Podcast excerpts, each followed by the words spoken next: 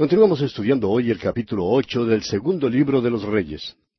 Y en nuestro programa anterior estábamos hablando de Eliseo y su profecía con respecto a la muerte de Ben-Hadad, el rey de Siria.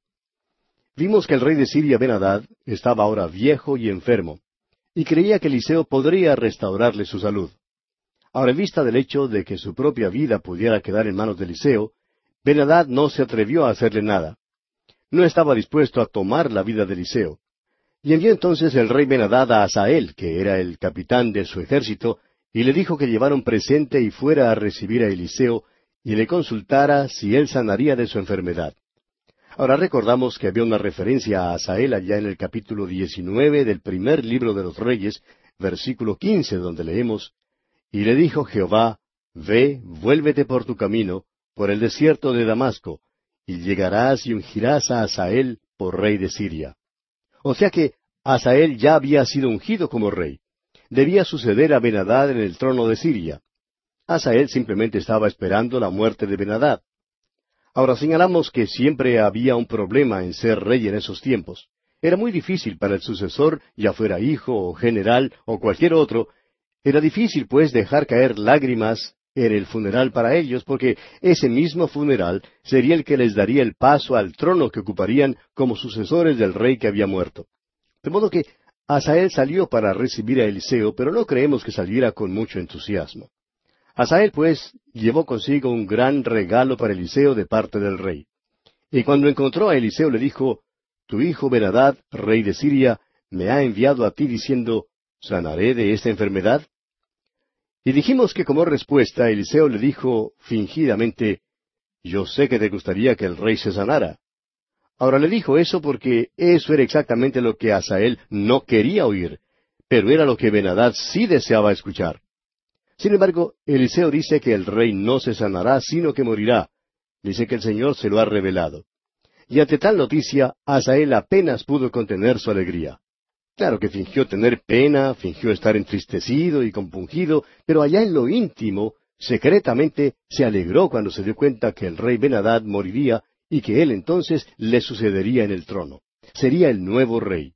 Pero fíjese usted lo que Eliseo hizo. Leamos los versículos once hasta el quince de este capítulo ocho del segundo libro de los Reyes. Y el varón de Dios le miró fijamente, y estuvo así hasta hacerlo ruborizarse. Luego lloró el varón de Dios. Entonces le dijo a Sael, ¿Por qué llora mi señor? Y él respondió, Porque sé el mal que harás a los hijos de Israel, a sus fortalezas pegarás fuego, a sus jóvenes matarás a espada, y estrellarás a sus niños, y abrirás el vientre a sus mujeres que estén encintas. Y Asael dijo, Pues que es tu siervo, este perro, para que tenga tan grandes cosas. Y respondió Eliseo, Jehová me ha mostrado que tú serás rey de Siria. Y Asael se fue y vino a su señor, el cual le dijo, ¿Qué te ha dicho Eliseo? Y él respondió, Me dijo que seguramente sanarás. El día siguiente tomó un paño y lo metió en agua y lo puso sobre el rostro de Ben-Hadad, y murió, y reinó Asael en su lugar. No sabemos si Asael fuera perro o no, pero vemos que le mintió a Ben-Hadad. Le dijo al rey que sí mejoraría, pero al día siguiente el rey falleció. Ahora el resto de este capítulo quizá pueda confundirle, a menos que tenga a mano y siga con todo cuidado la tabla cronológica que enviamos con las notas y bosquejos a los oyentes que nos la solicitan. Leamos pues los versículos 16 al 18 ahora. En el quinto año de Joram, hijo de Acab, rey de Israel, y siendo Josafat rey de Judá, comenzó a reinar Joram, hijo de Josafat, rey de Judá. De treinta y dos años era cuando comenzó a reinar, y ocho años reinó en Jerusalén. Y anduvo en el camino de los reyes de Israel, como hizo la casa de Acab, porque una hija de Acab fue su mujer, e hizo lo malo ante los ojos de Jehová. Ahora sí, quizá usted puede entender el por qué Dios no favorece los matrimonios entre los de distintas razas o religiones. Ahora empezamos a ver que Israel, como una gran nación, va en decadencia. Limna se rebeló contra los israelitas. Luego Joram murió. Leamos los versículos 19 al 24 de este capítulo ocho del segundo libro de los Reyes. Con todo eso, Jehová no quiso destruir a Judá, por amor a David su siervo, porque había prometido darle lámpara a él y a sus hijos perpetuamente. En el tiempo de él se rebeló Edom contra el dominio de Judá, y pusieron rey sobre ellos. Joram por tanto pasó a Sair, y todos sus carros con él, y levantándose de noche atacó a los de Edom, los cuales le habían sitiado, y a los capitanes de los carros, y el pueblo huyó a sus tiendas. No obstante, Edom se libertó del dominio de Judá hasta hoy. También se rebeló Libna en el mismo tiempo. Los demás hechos de Joram y todo lo que hizo, ¿no están escritos en el libro de las crónicas de los reyes de Judá? Y durmió Joram con sus padres, y fue sepultado con ellos en la ciudad de David, y reinó en lugar suyo Ocosías su hijo. Dice aquí que fue sepultado en la ciudad de David, y Ocosías su hijo reinó en su lugar. Ahora Ocosías se unió con Joram en el norte, donde atacaron a los sirios. Joram fue herido en esa batalla. Regresó a Jezreel para sanarse de las heridas que había sufrido de mano de los sirios. Pasemos ahora al versículo 29. Y el rey Joram se volvió a Jezreel para curarse de las heridas que los sirios le hicieron frente a Ramot, cuando peleó contra Asael, rey de Siria. Y descendió Cosías, hijo de Joram, rey de Judá, a visitar a Joram, hijo de Acab, en Jezreel, porque estaba enfermo. Y vemos que el reino del norte también empieza a decaer. Dentro de poco entrarán en cautiverio. Y así concluye el capítulo ocho del segundo libro de Reyes. Llegamos ahora al capítulo nueve. Y en este capítulo, Eliseo envía uno de los hijos de los profetas a Jehú en Ramot de Galaad para ungirlo como rey de Israel, para pronunciar juicio contra la casa de Acab. Luego el ejército proclama a Jehú como rey de Israel. Jehú por su parte mata a Joram, quien había sido hasta entonces el rey de Israel. Mata también a Ocosías, rey de Judá, y a Jezabel. Jezabel trata de ganar a Jehú por medio de la seducción, pero vemos que ella es demasiado vieja. La profecía de Elías sobre la muerte de Jezabel se cumple entonces literalmente. Es el horroroso fin de una mujer terrible y perversa. Al comenzar nuestro estudio de este capítulo nueve del segundo libro de los Reyes, debemos tener presente que Ocosías, el rey de Judá, subió a visitar a Joram en Jezreel porque Joram había sido herido en la batalla y estaba recobrándose allí de sus heridas. Al parecer estaba muy enfermo. Leamos pues los primeros cuatro versículos de este capítulo nueve del segundo libro de los Reyes. Entonces el profeta Eliseo llamó a uno de los hijos de los profetas y le dijo, Ciñe tus lomos y toma esta redoma de aceite en tu mano y ve a Ramot de Garaad. Cuando llegues allá, verás allí a Jehú, hijo de Josafat, hijo de Nimsi, y entrando, haz que se levante de entre sus hermanos y llévalo a la cámara. Luego toma la redoma de aceite y derrámala sobre su cabeza y di, Así dijo Jehová, Yo te he ungido por rey sobre Israel. Y abriendo la puerta, echa a huir y no esperes. Fue pues el joven, el profeta, a Ramot de Galaad. El joven profeta hizo lo que Eliseo le mandó. Ahora notará usted aquí que lo que hace Eliseo no es nada espectacular. Uno creería que no hubiera mandado a un joven profeta para ungir a un rey.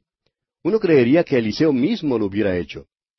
Recordará usted que Samuel fue personalmente a la casa de Isaí y allí ungió a David. Samuel también había ungido como rey a Saúl. Es algo natural creer que Eliseo quisiera ungir personalmente como rey a Jehú, pero no lo quiso hacer. En lugar de eso, envió a un joven profeta para que ungiera a Jehú, y éste lo hizo secreta y privadamente. Continuemos leyendo los versículos cinco hasta el ocho ahora. Cuando él entró, he aquí los príncipes del ejército que estaban sentados, y él dijo, Príncipe, una palabra tengo que decirte. Jehú dijo, ¿A cuál de todos nosotros? Y él dijo, A ti, príncipe. Y él se levantó y entró en casa, y el otro derramó el aceite sobre su cabeza y le dijo, Así dijo Jehová Dios de Israel, Yo te he ungido por rey sobre Israel, pueblo de Jehová. Herirás la casa de Acab tu señor, para que yo venga la sangre de mis siervos los profetas y la sangre de todos los siervos de Jehová de la mano de Jezabel. Y perecerá toda la casa de Acab, y destruiré de Acab todo varón, así al siervo como al libre en Israel. Hay una buena explicación para lo que hizo Eliseo. Es probable que si Eliseo hubiera subido a Ramón de Galaad, habría caído bajo sospechas. Pero nadie sospecharía los motivos de un joven profeta. De modo que logró así que Jehú fuese ungido como rey. Él fue uno de los pícaros más cruentos que jamás caminara por las páginas de la Escritura. Sin embargo, hasta cierto punto, hizo la voluntad de Dios. Leímos aquí en el versículo ocho de este capítulo nueve que toda la casa de Acab perecería. Dios dijo que destruiría de Acab todo varón, no dejando a ninguno de su casa en Israel. Leamos ahora los versículos nueve y diez de este capítulo nueve del segundo libro de los Reyes. Y yo pondré la casa de Acab como la casa de Jeroboam, hijo de Nabat, y como la casa de Baasa, hijo de Ahías. Y a Jezabel la comerán los perros en el campo de Jezreel, y no habrá quien la sepulte. Enseguida abrió la puerta y echó a huir. Ahora esta es una repetición de lo que Elías ya había dicho que sucedería a la casa de Acab y Jezabel. Avancemos con los versículos once hasta el trece. Después salió Jehú a los siervos de su señor y le dijeron, ¿Hay paz? ¿Para qué vino a ti aquel loco? Y él les dijo, Vosotros conocéis al hombre y sus palabras. Ellos dijeron, Mentira, decláranoslo ahora. Y él dijo, Así y así me habló diciendo, Así ha dicho Jehová, Yo te he ungido por rey sobre Israel. Entonces cada uno tomó apresuradamente su manto y lo puso debajo de Jehú en un trono alto, y tocaron corneta y dijeron, Jehú es rey. Cuando se anunció que Jehú era rey, esto causó mucha conmoción. Tocaron la corneta heráldica y dijeron, Jehú es rey. Mientras tanto, Joram estaba enfermo en Jezreel, y Ocosías estaba allí visitándolo. Ahora, ¿qué sucederá en Jezreel? Lo primero que Jehú hizo después de ser ungido como rey fue asegurar su reino. Leamos los versículos catorce al dieciséis ahora. Así conspiró Jehú, hijo de Josafat, hijo de Nimsi, contra Joram. Estaba entonces Joram guardando a Ramot de Galaad con todo Israel por causa de Asael, rey de Siria.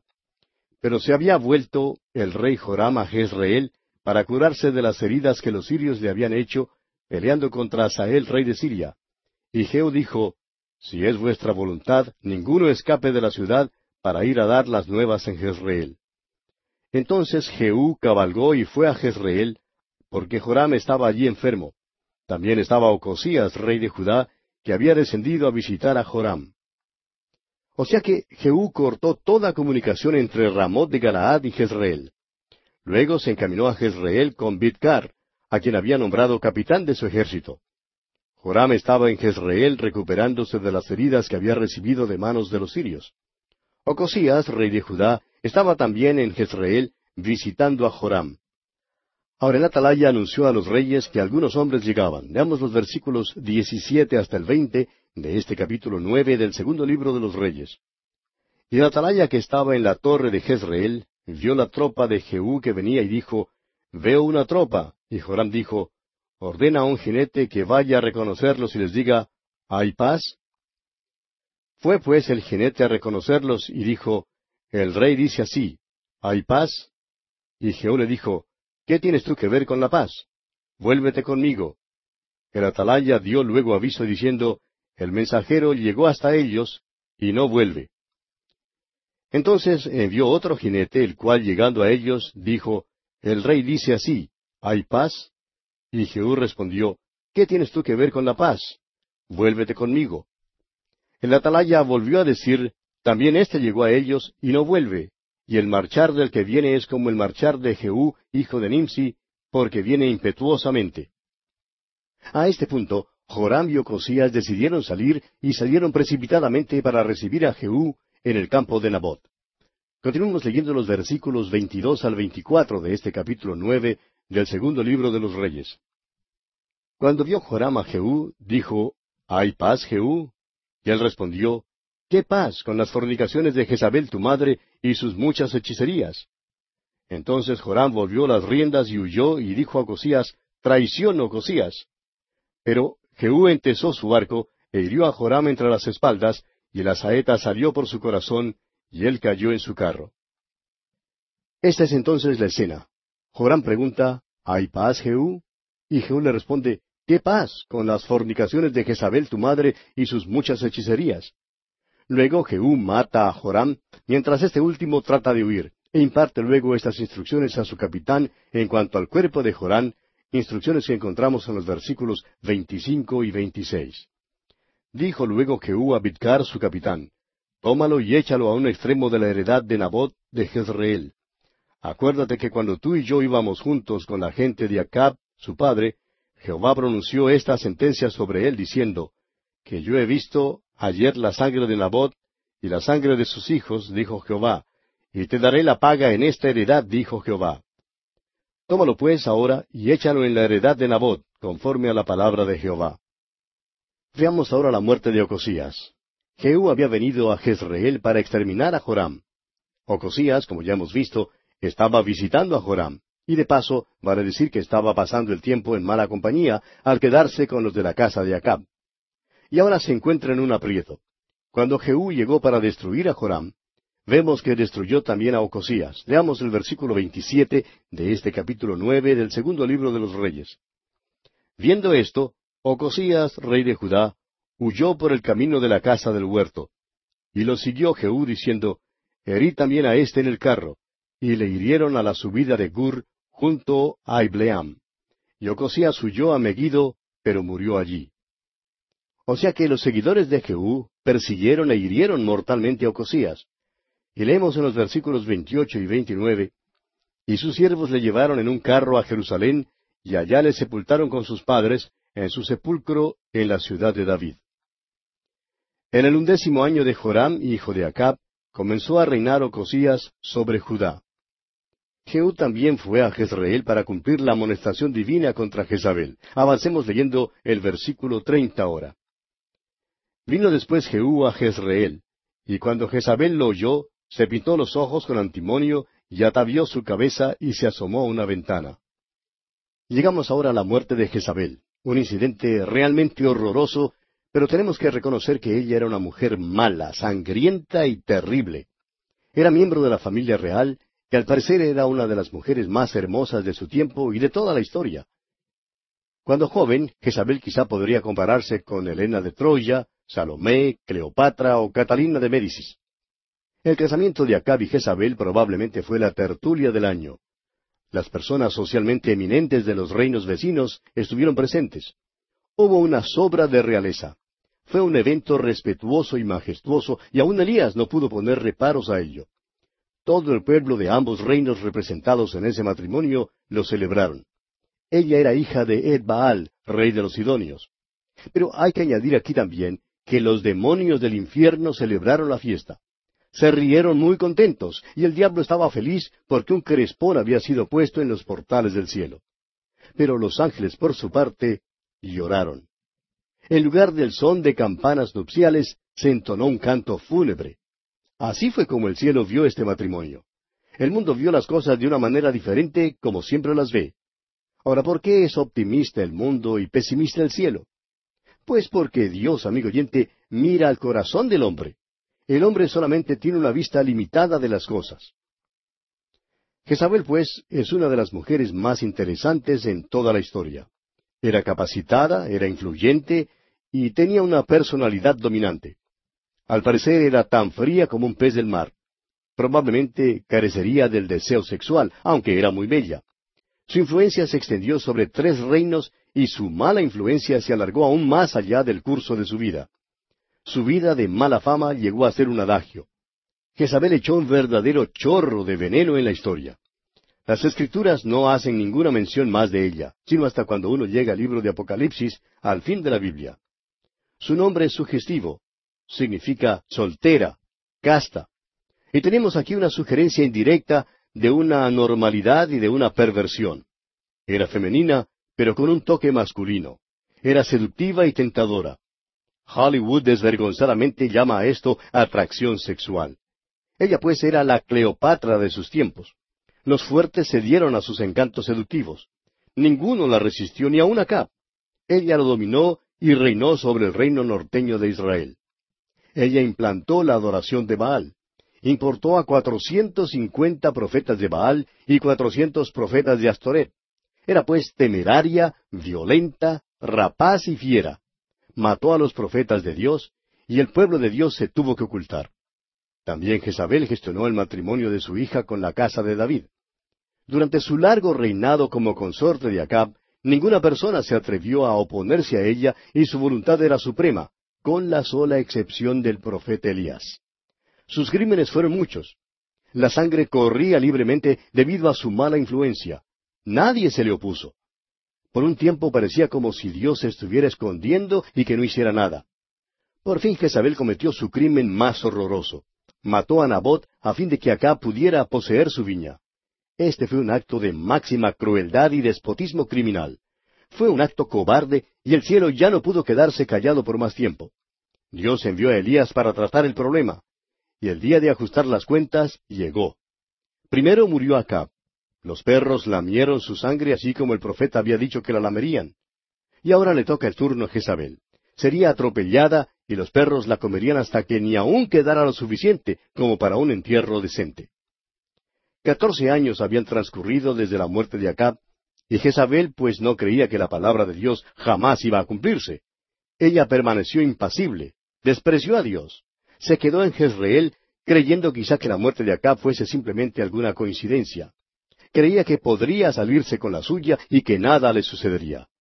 Pero como usted sabe, amigo oyente, hay una ley de Dios escrita en un gigantesco letrero luminoso para que todo el mundo la pueda leer, y que lo trata todo en la encrucijada del mundo. Dice, no os engañéis, Dios no puede ser burlado, pues todo lo que el hombre sembrare, eso también segará. Estas fueron las palabras del apóstol Pablo en su carta a los Gálatas, capítulo seis, versículo siete.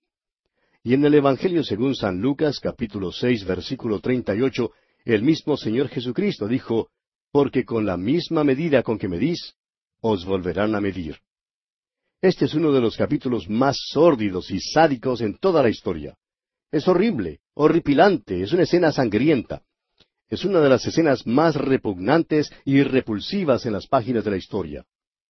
Ahora Jezabel es la reina madre. Ha estado viviendo con todo su lujo en el palacio de Jezreel. La terrible profecía de ese hombre Elías, a quien ella había odiado tanto, todavía no se había cumplido. Pero de repente, desde el norte, vino este hombre Jehú, y en pocos instantes dio muerte a dos reyes, el rey de Israel y el rey de Judá. Jezabel ve que su propio hijo Joram había sido brutalmente muerto. ¿Qué va a hacer ella? Pues vemos que ella se pinta los ojos con antimonio, atavía su cabeza y se asoma a la ventana. Esta reina orgullosa todavía creía que podía seducir a su apresador y cautivarlo por medio de sus atractivos femeninos. Ahora ella tenía un nieto que ya había cumplido veintitrés años. En otras palabras, esta mujer ya no es joven, es vieja y ni la compañía de los productos Revlon ni la de los productos Max Factor podían ayudarla. No tenían fórmulas secretas para lociones, polvos, ah, rociadores o cremas para hacer que esta reina ya marchita se viera atractiva nuevamente. Se asomó pues a la ventana y empleó la lisonja. Pero vamos a dejar el resto de esta historia para nuestro próximo programa, amigo oyente, porque nuestro tiempo por hoy ya se ha agotado.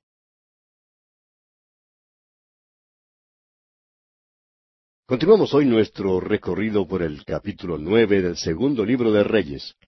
Y en nuestro programa anterior decíamos que este es uno de los capítulos más sórdidos y sádicos en toda la historia. Es horrible, horripilante. Es una escena sangrienta. Es una de las escenas más repugnantes y repulsivas en las páginas de la historia. Dijimos que Jezabel es la reina madre. Ha estado viviendo con todo su lujo en el palacio de Jezreel. Ahora, la terrible profecía de ese hombre Elías, a quien ella había odiado tanto, todavía no se había cumplido. Pero de repente desde el norte vino Jehú y en pocos instantes mató a dos reyes, el rey de Israel y el rey de Judá. Jezabel ve que su propio hijo Joram había sido brutalmente muerto. ¿Y qué hace ella? Vimos que se pintó los ojos con antimonio, se vistió y se asomó a la ventana. Esta reina orgullosa todavía creía que podía seducir a su apresador y cautivarlo por medio de sus atractivos femeninos. Tengamos en cuenta que esta mujer ya tenía un hijo que había cumplido veintitrés años. En otras palabras, no era ya una mujer joven. Es vieja y dijimos que ninguna de las compañías productoras de cosméticos hubiera podido ayudarla con todas sus lociones y polvos y, rociadores o cremas para devolverle su marchita juventud. Jezabel, pues, se asomó por la ventana y empleó entonces la lisonja. Y fíjese usted lo que ella dijo aquí en el versículo 31 de este capítulo nueve del segundo libro de los Reyes. Y cuando entraba Jehú por la puerta, ella dijo, ¿Sucedió bien a Simri que mató a su señor? Y continuamos leyendo los versículos treinta y dos y treinta y tres también. Alzando él entonces su rostro hacia la ventana, dijo, ¿Quién está conmigo? ¿Quién? Y se inclinaron hacia él dos o tres eunucos. Y él les dijo, Echadla abajo. Y ellos la echaron, y parte de su sangre salpicó en la pared y en los caballos, y él la atropelló. Jehú fue impasible e insensible ante las palabras de Jezabel. O sea que él no tuvo piedad alguna con ella. Jezabel no infundió ningún respeto en Jehú. Él dijo, echadla abajo. Y los eunucos la echaron abajo, y ella rebotó como pelota de caucho. Se reventó como melón maduro. Este, amigo oyente, es el cuadro más horroroso, más terrible y gráfico en todos los anales de la tragedia. Hammond dice que la historia no ofrece nada que sea paralelo a tal indignidad. Es verdaderamente sin precedentes. Cualquiera sabe que una reina madre debe ser tratada con más respeto. Pero no ocurrió así en el caso de Jezabel. Y leemos en el versículo treinta y cuatro. Entró luego, y después que comió y bebió, dijo, Id ahora a ver a aquella maldita y sepultadla, pues es hija de rey. ¿Cómo podía comer Jehú después que había hecho esta cosa tan horripilante? Francamente, él mismo era un demonio en forma humana. Era un soldado rudo, sin finura y ciertamente sin caballerosidad. Todo lo que tenía era una ambición tosca. No evadió cualquier oportunidad para cometer crímenes. Era pues depravado y envilecido. Y leemos en los versículos treinta y cinco al treinta y siete Pero cuando fueron para sepultarla, no hallaron de ella más que la calavera, y los pies, y las palmas de las manos. Y volvieron y se lo dijeron. Y él dijo, Esta es la palabra de Dios, la cual él habló por medio de su siervo Elías Tisbita, diciendo, En la heredad de Jezreel comerán los perros las carnes de Jezabel, y el cuerpo de Jezabel será como estiércol sobre la faz de la tierra en la heredad de Jezreel, de manera que nadie pueda decir, Esta es Jezabel. Cuando Jehú envió a sus siervos a sepultar a Jezabel, los perros ya se la habían comido. Encontraron solamente la calavera, los pies y las palmas de las manos. O sea que los perros habían disfrutado de un gran banquete. Pero amigo oyente, no se oyó ninguna risa en el cielo a causa de esto, ni tampoco hubo duelo. Los serafines decían, Santo, Santo, Santo, Jehová de los ejércitos. Y los ángeles por su parte proclamaron, Justo, porque poderoso es Jehová que la juzga. Y un Dios santo fue vindicado. El salmista ha dicho lo siguiente allá en el Salmo 91, versículo ocho, Ciertamente con tus ojos mirarás y verás la recompensa de los impíos. La profecía en cuanto a Jezabel fue cumplida. Lo que sembró, eso también cegó. Amigo oyente, Dios no puede ser burlado. Y mejor es que nos metamos esto en la cabeza. Dios no puede ser burlado. El juicio había caído sobre la casa de Acab una vez más. Y eso no es todo. En el capítulo diez ahora veremos que el juicio de Dios continuará cayendo sobre la casa de Acab. Y así pues llegamos al capítulo diez de este segundo libro de los Reyes. En este capítulo diez, la casa de Acab es exterminada cuando Jehú ordena la matanza de sus setenta hijos. Luego Jehú personalmente mata a los que quedan. Jehú también mata a los hermanos de Ocosías, rey de Judá. Jehú finge volverse a la adoración de Baal a fin de conseguir que se junten los seguidores de Baal. Cuando se juntan, Jehú ordena que todos sean muertos. Jehú erradica así el baalismo. Pero vemos que él mismo no se apartó de los pecados de Jeroboam. Meramente vuelve al bajo nivel espiritual de la adoración del becerro que había sido establecida por Jeroboam. Sin embargo, Dios reconoce y recompensa sus buenos actos. Luego vemos que Israel empieza a decaer como un gran reino. Finalmente tenemos la muerte de Jehú y su hijo Joacás entonces le sucede en el trono. Comencemos pues leyendo los primeros tres versículos de este capítulo diez del segundo libro de los Reyes. Tenía Acab en Samaria setenta hijos. Y Jehú escribió cartas y las envió a Samaria, a los principales de Jezreel, a los ancianos y a los ayos de Acab, diciendo, Inmediatamente que lleguen estas cartas a vosotros, los que tenéis a los hijos de vuestro Señor, y los que tienen carros y gente de a caballo, la ciudad fortificada y las armas, escoged al mejor y al más recto de los hijos de vuestro Señor, y ponedlo en el trono de su padre, y pelead por la casa de vuestro Señor. Jehú envió cartas a los gobernadores exigiéndoles que eligieran como nuevo rey a uno de los hijos de Acab, y luego les insta a luchar entre sí para determinar cuál será el mejor. Al principio Jehú fingió que iba a apoyar a la casa de Acab, pero no fue eso lo que hizo. Los gobernadores y principales le dijeron a Jehú que estaban listos para hacer lo que mandara. Leamos los versículos cinco al diez ahora. Y el mayordomo, el gobernador de la ciudad, los ancianos y los sayos enviaron a decir a Jehú, Siervos tuyos somos, y haremos todo lo que nos mandes. No elegiremos por rey a ninguno, haz lo que bien te parezca. Él entonces les escribió la segunda vez diciendo, Si sois míos y queréis obedecerme, tomad las cabezas de los hijos varones de vuestro Señor, y venid a mí mañana a esta hora a Jezreel. Y los hijos del rey setenta varones, estaban con los principales de la ciudad que los criaban. Cuando las cartas llegaron a ellos, tomaron a los hijos del rey y degollaron a los setenta varones, y pusieron sus cabezas en canastas y se las enviaron a Jezreel. Y vino un mensajero que le dio las nuevas, diciendo, Han traído las cabezas de los hijos del rey. Y él le dijo, Ponedlas en dos montones a la entrada de la puerta hasta la mañana. Venida la mañana, salió él, y estando en pie dijo a todo el pueblo, Vosotros sois justos. He aquí yo he conspirado contra mi Señor, y le he dado muerte. Pero ¿quién ha dado muerte a todos estos? Sabed ahora que de la palabra que Jehová habló sobre la casa de Acab, nada caerá en tierra, y que Jehová ha hecho lo que dijo por su siervo Elías. O sea que Jehú ordenó a los gobernadores y príncipes que vinieran al día siguiente con las cabezas de todos los hijos del rey. Y así lo hicieron ellos como Jehú les había ordenado.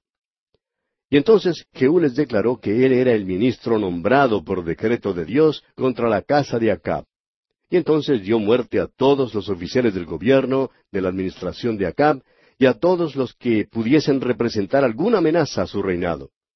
Y leemos en el versículo once ahora, Mató entonces Jehú a todos los que habían quedado de la casa de Acab en Jezreel, a todos sus príncipes, a todos sus familiares, y a sus sacerdotes, hasta que no quedó ninguno.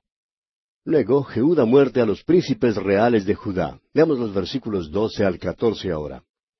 Luego se levantó de allí para ir a Samaria, y en el camino llegó a una casa de esquileo de pastores.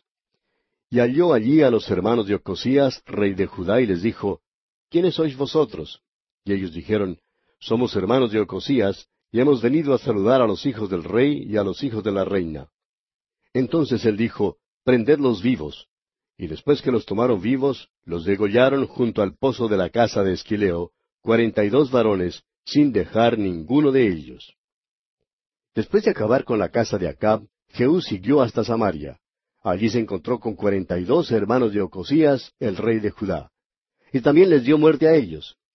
Es interesante notar, sin embargo, que uno de ellos se salvó y que él era descendiente de la casa de Saúl. Leamos los versículos quince al diecisiete de este capítulo diez del segundo libro de los Reyes.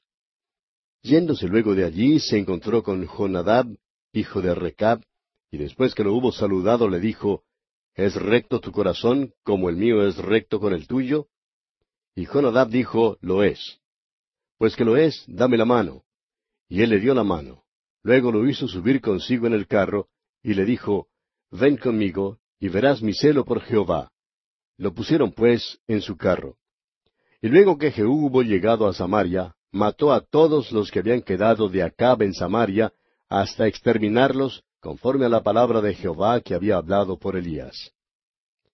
Jehú en camino a Samaria se encontró con Jonadab, hijo de Recab, a quien confía su plan de exterminar a los adoradores de Baal. Lo próximo que Jehú hizo fue juntar a todos los profetas de Baal, declarando falsamente que él ofrecía un gran sacrificio a Baal. Leamos los versículos 18 hasta el 23 ahora. Después reunió Jehú a todo el pueblo y les dijo, Acab sirvió poco a Baal, mas Jehú lo servirá mucho. Llamadme pues luego a todos los profetas de Baal, a todos sus siervos y a todos sus sacerdotes, que no falte uno, porque tengo un gran sacrificio para Baal. Cualquiera que faltare no vivirá. Esto hacía Jehú con astucia para exterminar a los que honraban a Baal. Y dijo Jehú, Santificad un día solemne a Baal. Y ellos convocaron. Y envió Jehú por todo Israel, y vinieron todos los siervos de Baal, de tal manera que no hubo ninguno que no viniese. Y entraron en el templo de Baal, y el templo de Baal se llenó de extremo a extremo. Entonces dijo al que tenía el cargo de las vestiduras, Saca vestiduras para todos los siervos de Baal. Y él les sacó vestiduras. Y entró Jehú con Jonadab, hijo de Recab, en el templo de Baal, y dijo a los siervos de Baal, Mirad y ved que no haya aquí entre vosotros alguno de los siervos de Jehová, sino sólo los siervos de Baal. Jehú no tenía ninguna intención de adorar a Baal. Cuando todos los profetas se juntaron, él les dio muerte. Ese sacrificio a Baal, que él había convocado, era solamente una trampa en la cual cayeron todos los profetas de Baal. Leamos los versículos 24 al 28 ahora. Y cuando ellos entraron para hacer sacrificios y holocaustos, Jehú puso fuera a ochenta hombres y les dijo, Cualquiera que dejare vivo a alguno de aquellos hombres que yo he puesto en vuestras manos, su vida será por la del otro. Y después que acabaron ellos de hacer el holocausto, Jehú dijo a los de su guardia y a los capitanes, Entrad y matadlos, que no escape ninguno. Y los mataron a espada y los dejaron tendidos los de la guardia y los capitanes. Y fueron hasta el lugar santo del templo de Baal, y sacaron las estatuas del templo de Baal, y las quemaron. Y quebraron la estatua de Baal, y derribaron el templo de Baal, y lo convirtieron en letrinas hasta hoy. Así exterminó Jehú a Baal de Israel. Es verdad que Jehú mató a los profetas de Baal, pero él mismo nunca se volvió al verdadero Dios. Leamos ahora el versículo 29. Con todo eso, Jehú no se apartó de los pecados de Jeroboam, hijo de Nabat, quien hizo pecar a Israel, y dejó en pie los becerros de oro que estaban en Betel y en Dan. O sea que Jehú se volvió a la adoración del becerro que Jeroboam había establecido. No adoró a Baal ni a los dioses de los Sidonios, sino que se ocupó en la adoración del becerro, la cual al parecer provino de la tierra de Egipto. Ahora Jehú no se volvió al Señor, pero fíjese usted cuán justo es Dios en estos asuntos. Leamos el versículo treinta.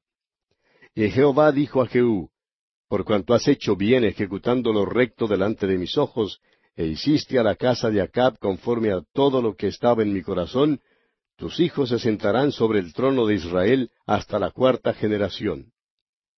Dios notó el hecho de Jehú de haber exterminado a la casa de Acab, aunque lo hizo de una manera brutal. Dios hace que la ira de los hombres le alabe, amigo oyente. Tenemos necesidad de reconocer que los pensamientos de Dios no son nuestros pensamientos, ni los caminos de Él nuestros caminos. Y leemos en el versículo treinta y uno de este capítulo diez del segundo libro de los Reyes, Mas Jehú no cuidó de andar en la ley de Jehová Dios de Israel con todo su corazón, ni se apartó de los pecados de Jeroboam, el que había hecho pecar a Israel. Tenemos ahora otro aspecto importante. Leamos los versículos treinta y dos y treinta y tres. En aquellos días comenzó Jehová a hacer cenar el territorio de Israel, y los derrotó a Sael por todas las fronteras. Desde el Jordán al nacimiento del sol, toda la tierra de Galaad, de Gad, de Rubén y de Manasés, desde Aroer, que está junto al arroyo de Arnón, hasta Galaad y Basán. ¿Qué es lo que ocurre aquí? Bueno, el reino norteño está ya por caer en el cautiverio. De aquí en adelante habrá decadencia que al fin resultará en desastre serán llevados cautivos a Asiria. Ahora es verdad que Jehú había eliminado a toda la línea de Acab en el reino del norte, pero Atalía, hija de Acab y Jezabel, se había casado en la línea del rey de Judá, en el linaje de David. Y ella hará una cosa increíble, terrible y sangrienta. Veremos más tarde lo que ella hizo. Pero esto es lo que sucede, amigo oyente, cuando los hombres se apartan de Dios. Hoy en día creemos que somos muy civilizados. Hablamos mucho acerca de la paz, cuando nos hemos ocupado, empezando con la Primera Guerra Mundial hasta el presente, en una serie de guerras, de las guerras más sangrientas que el mundo jamás haya visto. Hablamos hoy en día en cuanto a cuán civilizados somos. Sin embargo, hay menos peligro en la selva del África que el que hay en las calles de muchas de nuestras ciudades. Amigo oyente, permítanos decir que una idea crasa y equivocada de Dios es el motivo por el cual nos hallamos en tantos apuros. Bien, concluyamos este capítulo diez leyendo los versículos finales, versículos treinta y cuatro al treinta y seis. Los demás hechos de Jehú y todo lo que hizo, y toda su valentía, ¿no está escrito en el libro de las crónicas de los reyes de Israel? Y durmió Jehú con sus padres y los sepultaron en Samaria, y reinó en su lugar Joacás su hijo.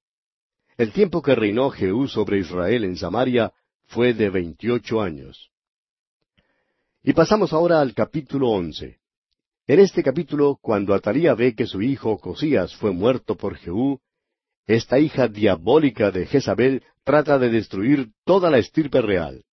Destruye a todos los príncipes de descendencia real excepto a Joás, quien había sido ocultado por una hermana de Ocosías. Cuando Joás cumple siete años, es dado a conocer a los gobernadores del reino, quienes a su turno conspiran para quitar del trono a la cruenta Atalía. Ella es entonces muerta y Joás llega a ser rey a los siete años de edad. También Joiada, el sacerdote, encabeza un movimiento para volver a la adoración de Jehová. Y el baalismo que había invadido a Judá es exterminado. El capítulo once del segundo libro de los Reyes también forma parte de una sección horripilante de la palabra de Dios. La historia de Acab y Jezabel no es bonita en ninguna manera y usted probablemente creía que ya habíamos terminado con ellos. Pero todavía no lo hemos hecho, amigo oyente. El capítulo once nos habla acerca de Atalía, una hija de Acab y Jezabel, y créanos, amigo oyente, que ella seguía el mal ejemplo de ambos padres. Ella era malísima. Notemos aquí que ella se había casado en la familia de David. Leamos el primer versículo de este capítulo once del segundo libro de los Reyes. Cuando Atalía, madre de Ocosías, vio que su hijo era muerto, se levantó y destruyó toda la descendencia real. Mientras Ocosías vivía, Atalía era quien realmente reinaba, pues ella podía dominar totalmente a su hijo. Era como Jezabel. Pero ahora que Ocosías había muerto, eso quería decir que un nieto llegaría al trono y Atalía pues no quería que ninguno de ellos llegara al poder. Tenía miedo que no le fuera posible dominar al que fuese el nuevo rey y que así perdiera su posición. Por tanto, ¿qué hizo ella? Pues mató a todos los que pudo de la línea del rey David. Es difícil imaginarse un acto más sanguinario que este. Trató de exterminar la línea de David. Este fue otro esfuerzo de Satanás por destruir la línea que conduce al Señor Jesucristo. Satanás trató de aniquilar la línea de David a fin de que el Salvador no naciera. Por todas las edades el diablo ha tratado de eliminar a los judíos. En Egipto, por ejemplo, el Señor guardó a Moisés y así los judíos no fueron muertos, sino que se les permitió salir de Egipto, y fueron entonces librados de la servidumbre. Amán, allá en el libro de Esther, trató de exterminar a los judíos, pero sus esfuerzos fueron frustrados. Satanás estaba detrás de cada una de estas conspiraciones. Prosigamos pues leyendo los versículos dos y tres ahora.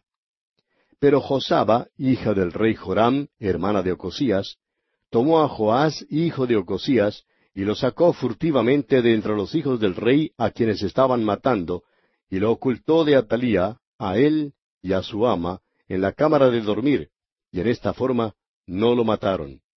Y estuvo con ella escondido en la casa de Jehová seis años, y Atalía fue reina sobre el país. Atalía creía que había dado muerte a todos los del linaje de David, pero se equivocó como acabamos de ver. Llegó al trono después que su hijo había sido muerto, y por el momento gobernaba sola. Así era como ella quería que fuera. Atalía era muy similar en su sed del poder y su iniquidad a su madre Jezabel. Veamos ahora cómo Joás llega al trono de Judá. Leamos el versículo cuatro. Mas al séptimo año envió Joyada y tomó jefes de centenas, capitanes y gente de la guardia, y los metió consigo en la casa de Jehová, e hizo con ellos alianza, juramentándolos en la casa de Jehová, y les mostró el hijo del rey. Cuando Joás tenía como seis años, Joyada mandó a buscar a los jefes, los capitanes y la gente de la guardia de Israel, y les reveló que el rey tenía un hijo que todavía vivía.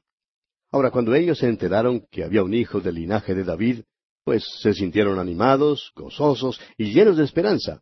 Creemos que ya se habían cansado de esta mujer Atalía de todos modos, porque sabían cuán sanguinaria era. Y continuamos leyendo en los versículos cinco hasta el siete de este capítulo once del segundo libro de los Reyes, y les mandó diciendo, Esto es lo que habéis de hacer. La tercera parte de vosotros tendrá la guardia de la casa del rey el día de reposo. Otra tercera parte estará a la puerta de Shur, y la otra tercera parte a la puerta del postigo de la guardia. Así guardaréis la casa para que no sea allanada.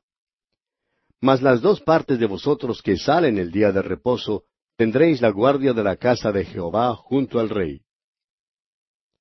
El versículo ocho sigue diciendo que debían estar alrededor del rey por todos lados, teniendo cada uno sus armas en las manos. O sea que se tomó precauciones adicionales para proteger la vida de este pequeño, porque su vida no valdría nada si Altalí se daba cuenta que estaba vivo y podía matarlo. Y el versículo ocho concluye diciendo, Y estaréis con el rey cuando salga y cuando entre. Y luego los versículos nueve y diez dicen, los jefes de centenas, pues, hicieron todo como el sacerdote Joyada les mandó, y tomando cada uno a los suyos, esto es, los que entraban el día de reposo y los que salían el día de reposo, vinieron al sacerdote Joyada. Y el sacerdote dio a los jefes de centenas las lanzas y los escudos que habían sido del rey David, que estaban en la casa de Jehová. El deseo de Ataría, sin duda alguna, era de matar a su propio nieto. Ella era tan cruel como lo era Jezabel su madre. De modo que el pequeño fue protegido hasta el tiempo cuando pudiera ser presentado al pueblo. Y aquí, amigo oyente, vamos a detenernos por hoy porque nuestro tiempo se ha cumplido ya. Continuaremos en nuestro próximo programa.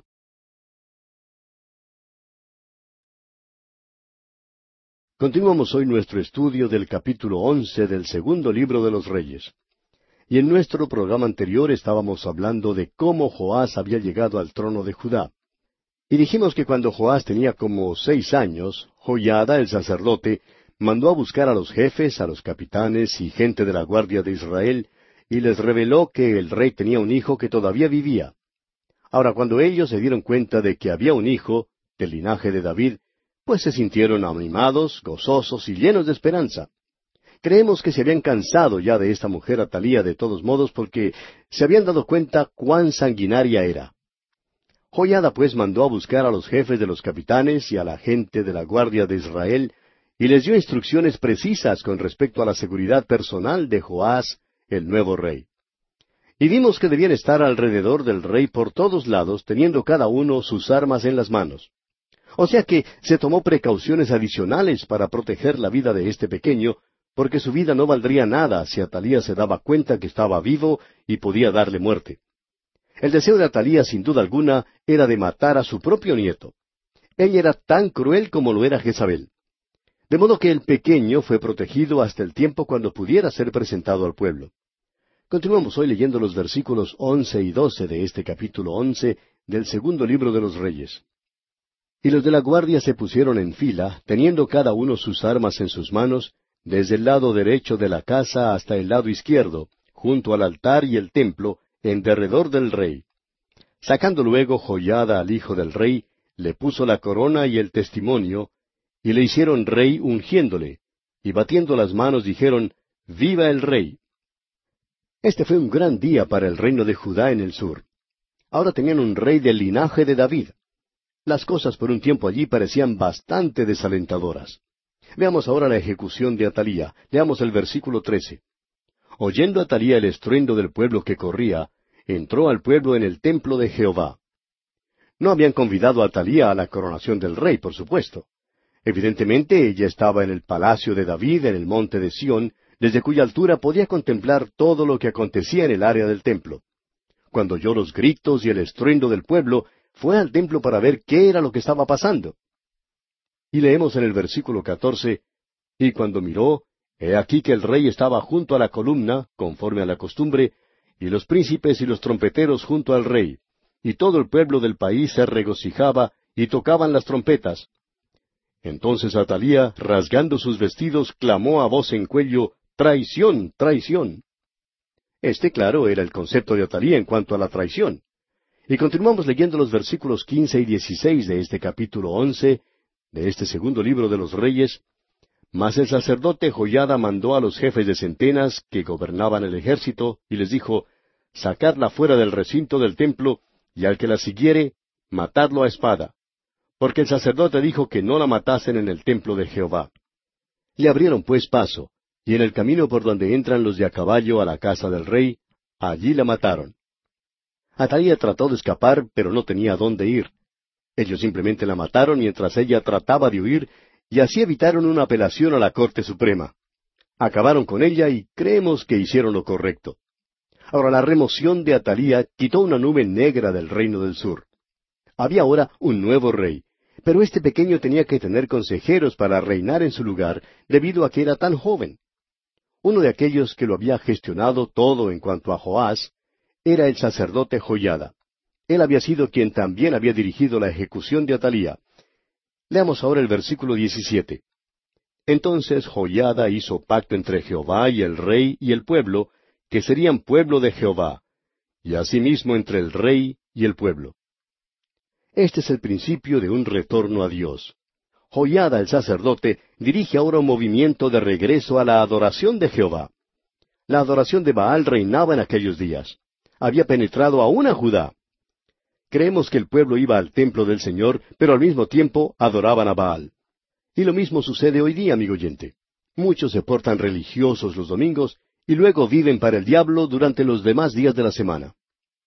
Hay muchos miembros de las iglesias que hoy en día viven así, y al mismo tiempo se preguntan, ¿por qué es que la iglesia está muerta? La explicación no está en algún edificio, amigo oyente, está en las personas mismas.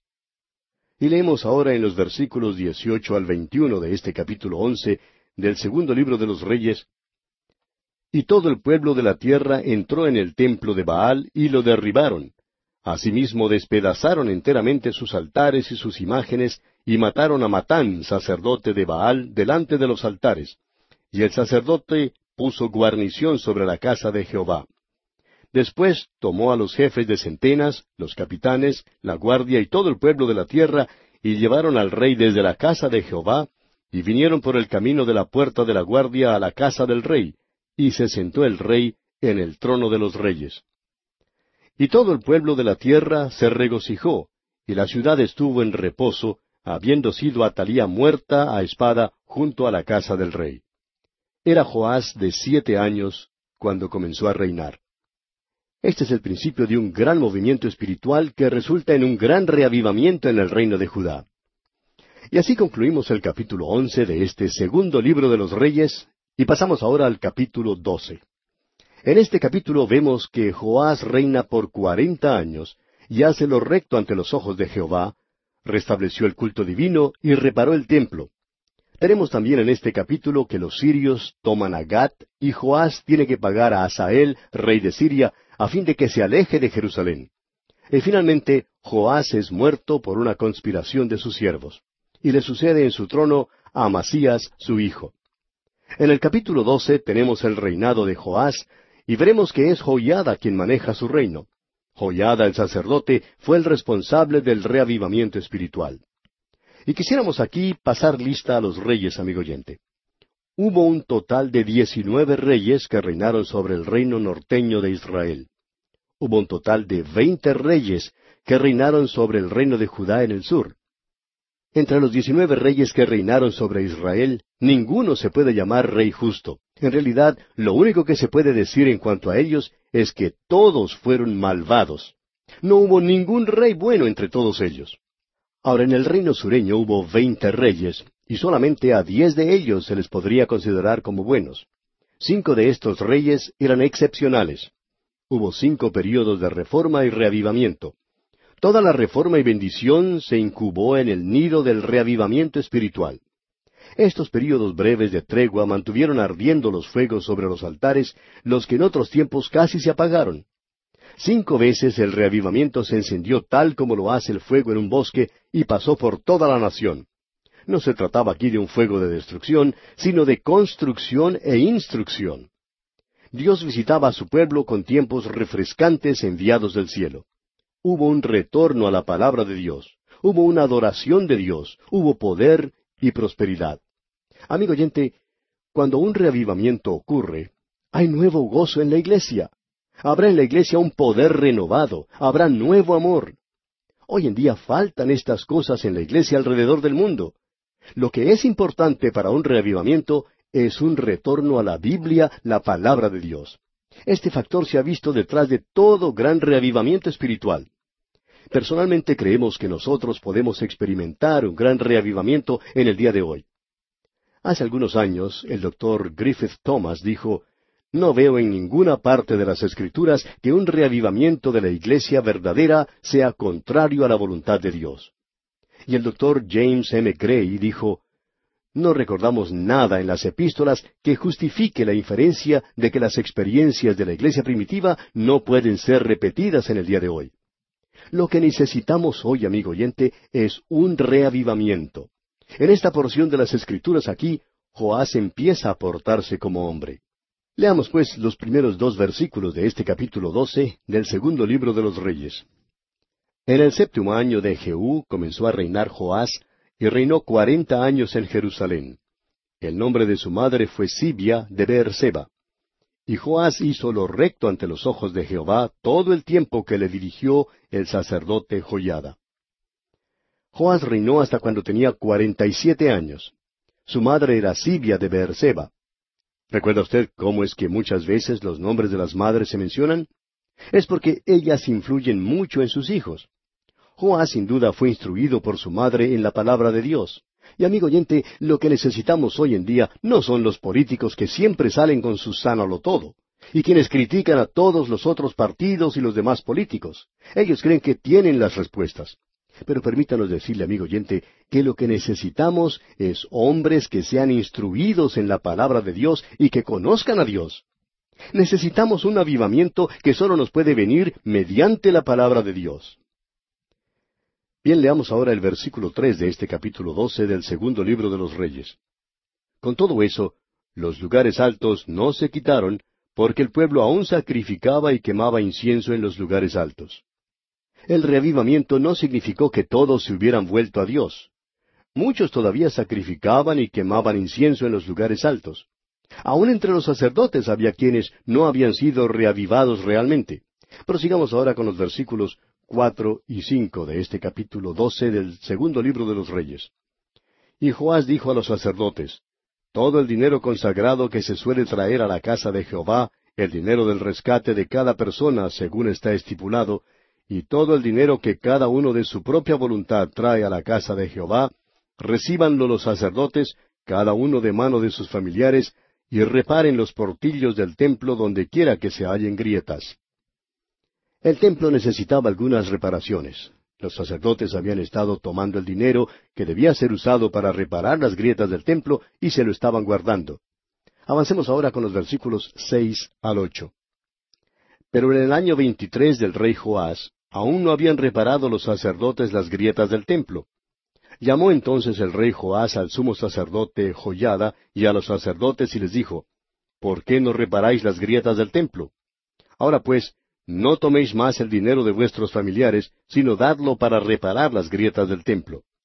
Y los sacerdotes consintieron en no tomar más dinero del pueblo, ni tener el cargo de reparar las grietas del templo. Es lo mismo que sucede hoy en día, amigo oyente. Francamente creemos que se puede comprobar la fidelidad de los hermanos y de las iglesias según el uso o el abuso del dinero. Muchas personas en las iglesias dicen, vamos a elegir a fulano de tal para que sirva de tesorero o para que sirva en la junta directiva porque es un buen hombre de negocios. Pero permítanos decirle, amigo oyente, que es mejor darse cuenta primero si este candidato es o no un hombre espiritual. Eso es lo importante. ¿Qué hicieron pues aquí para remediar esta situación? Pues prepararon un arca para el depósito del dinero a fin de que los sacerdotes no lo tocaran. Leamos el versículo nueve.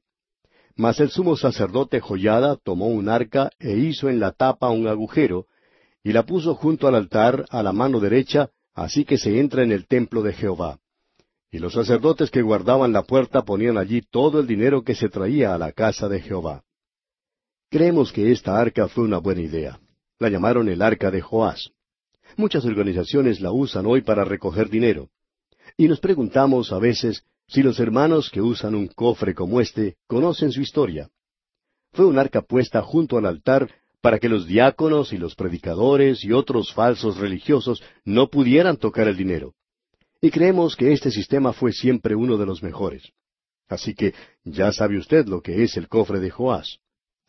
Notemos también que el dinero siempre era contado ante testigos, quienes también tomaban parte en el control de su manejo. Leamos los versículos diez al dieciséis de este capítulo doce del segundo libro de los Reyes. Y cuando veían que había mucho dinero en el arca, venía el secretario del rey y el sumo sacerdote, y contaban el dinero que hallaban en el templo de Jehová, y lo guardaban. Y daban el dinero suficiente a los que hacían la obra, y a los que tenían a su cargo la casa de Jehová. Y ellos lo gastaban en pagar a los carpinteros y maestros que reparaban la casa de Jehová, y a los alballines y canteros, y en comprar la madera y piedra de cantería para reparar las grietas de la casa de Jehová, y en todo lo que se gastaba en la casa para repararla. Mas de aquel dinero que se traía a la casa de Jehová, no se hacían tazas de plata, ni despabiladeras, ni jofainas, ni trompetas, ni ningún otro utensilio de oro ni de plata se hacía para el templo de Jehová. Porque lo daban a los que hacían la obra, y con él reparaban la casa de Jehová. Y no se tomaba cuenta a los hombres en cuyas manos el dinero era entregado, para que ellos lo diesen a los que hacían la obra, porque lo hacían ellos fielmente. El dinero por el pecado y el dinero por la culpa no se llevaba a la casa de Jehová, porque era de los sacerdotes. En los dos siguientes versículos vemos que los tesoros del templo son usados para sobornar a Asael, rey de Siria. Ahora es verdad que hubo un gran movimiento espiritual en esa tierra, pero hubo también maldad y la nación empezó a caer en un estado de decadencia. Leamos los versículos 17 y 18 ahora. Entonces subió Asael, rey de Siria, y peleó contra Gad y la tomó. Y se propuso Asael subir contra Jerusalén, por lo cual tomó Joás, rey de Judá, todas las ofrendas que habían dedicado Josafat y Joram y Ocosías sus padres, reyes de Judá, y las que él había dedicado, y todo el oro que se halló en los tesoros de la casa de Jehová y en la casa del rey, y lo envió a Asael, rey de Siria, y él se retiró de Jerusalén. En otras palabras, Joás con dinero trató de comprar a Asael, rey de Siria. Y este capítulo doce del segundo libro de los Reyes concluye dándonos a conocer la muerte de Joás y el ascenso de Amasías al trono de Judá. Leamos los versículos diecinueve y veinte ahora.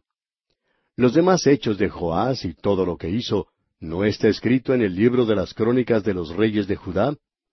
Y se levantaron sus siervos, y conspiraron en conjuración, y mataron a Joás en la casa de Milo, cuando descendía él a Sila. Hablaremos más en cuanto al tema de reavivamiento cuando estudiemos los dos libros de crónicas.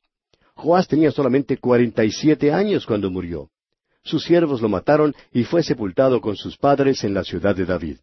Amasías su hijo reinó entonces en su lugar.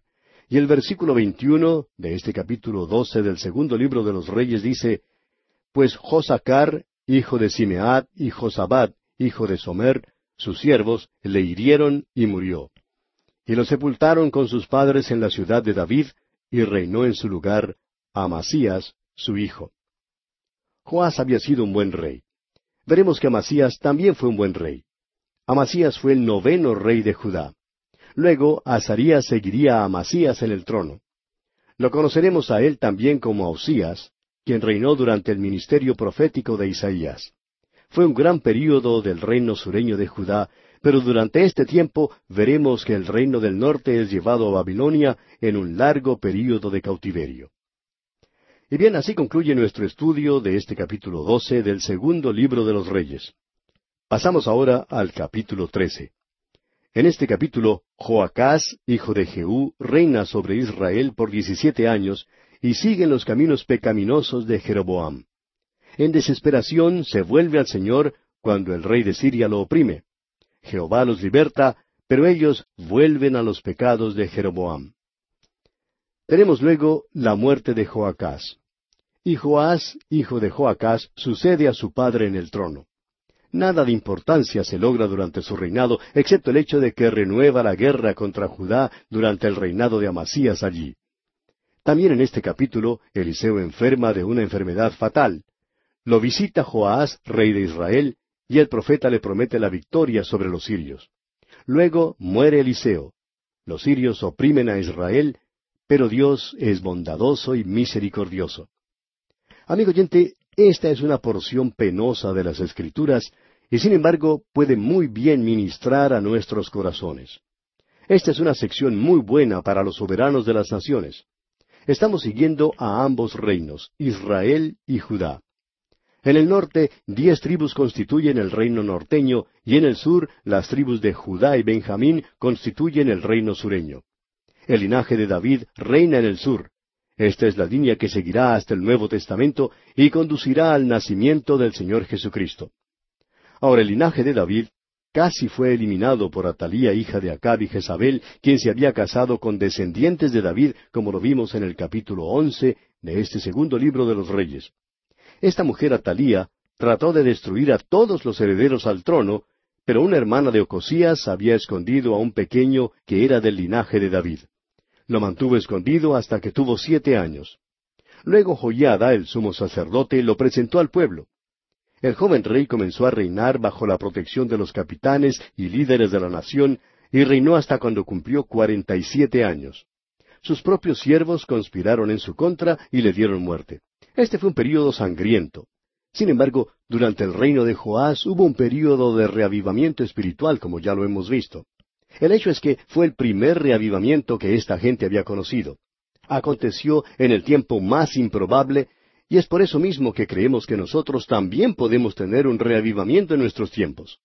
Veremos más tarde que hubo cinco períodos de reavivamiento en Judá, y pondremos gran énfasis sobre este tema cuando lleguemos a estudiar los libros de crónicas. Ahora aquí en el capítulo trece veremos que Joacás, hijo de Jehú, reinó sobre Israel por diecisiete años y que siguió en los pecados de Jeroboam su padre. En realidad no hay nada de sensacional ni de interesante en cuanto a su reinado. Muchos creen que el pecado trae excitación a la vida.